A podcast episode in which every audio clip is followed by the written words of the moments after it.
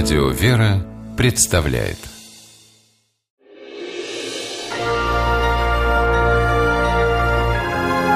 Герои моего времени В конце февраля 2014 года житель Красноярска Габиб Гасымов зашел в банк. Обнаружив там бесхозные 3 миллиона рублей, Габиб не стал раздумывать, что с ними делать. Для уроженца Азербайджана вариант был один – найти владельца. Правда, в первую минуту Габиб не поверил своим глазам. В банк он приехал, чтобы оплатить кредит. Подойдя к окошку кассы, мужчина от удивления застыл на месте. Когда я заходил в кассу, увидел, касса закрыта, а там деньги лежат какие-то. Какими-то деньгами оказались больше десяти пачек навехоньких купюр. Они лежали в лотке, словно ожидая, что их вот-вот заберут.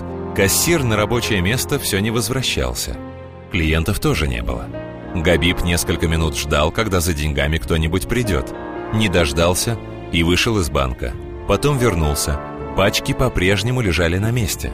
Мужчина рассказал о находке сотрудникам банка. Те быстро поняли, кому принадлежат забытые миллионы. Незадолго до прихода Габиба в банк приехала супружеская пара получать кредит на квартиру. Получить получила, а вот забрать на радостях забыла. Теперь, благодаря Гасымову, супруги отпразднуют новоселье. Габиб говорит, что у него и мысли не возникло взять деньги себе. Не такое у него воспитание. Нас в Азербайджане так воспитывали с детства, что чужое нельзя брать. Но я думаю, я правильно поступил, предупредил кого надо. Слава богу, деньги нашли хозяева. Управляющий банка в знак уважения вручил Гасымову две памятные серебряные олимпийские монеты. Олег Бугай говорит, что в последнее время клиенты часто забывают деньги, но всегда находятся благородные люди, которые поднимают тревогу. Мы благодарны, конечно же, нашему клиенту, который обнаружил наличные деньги. Мы расценим его гражданский поступок позитивно. Мы рады таким клиентам, и банк всегда к ним будет настроен лояльно.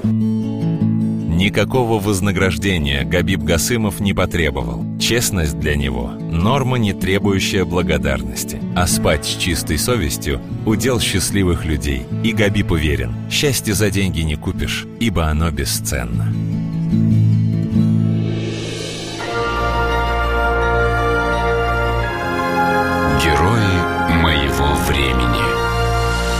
Программе использованы материалы Красноярской телекомпании «Шестой канал».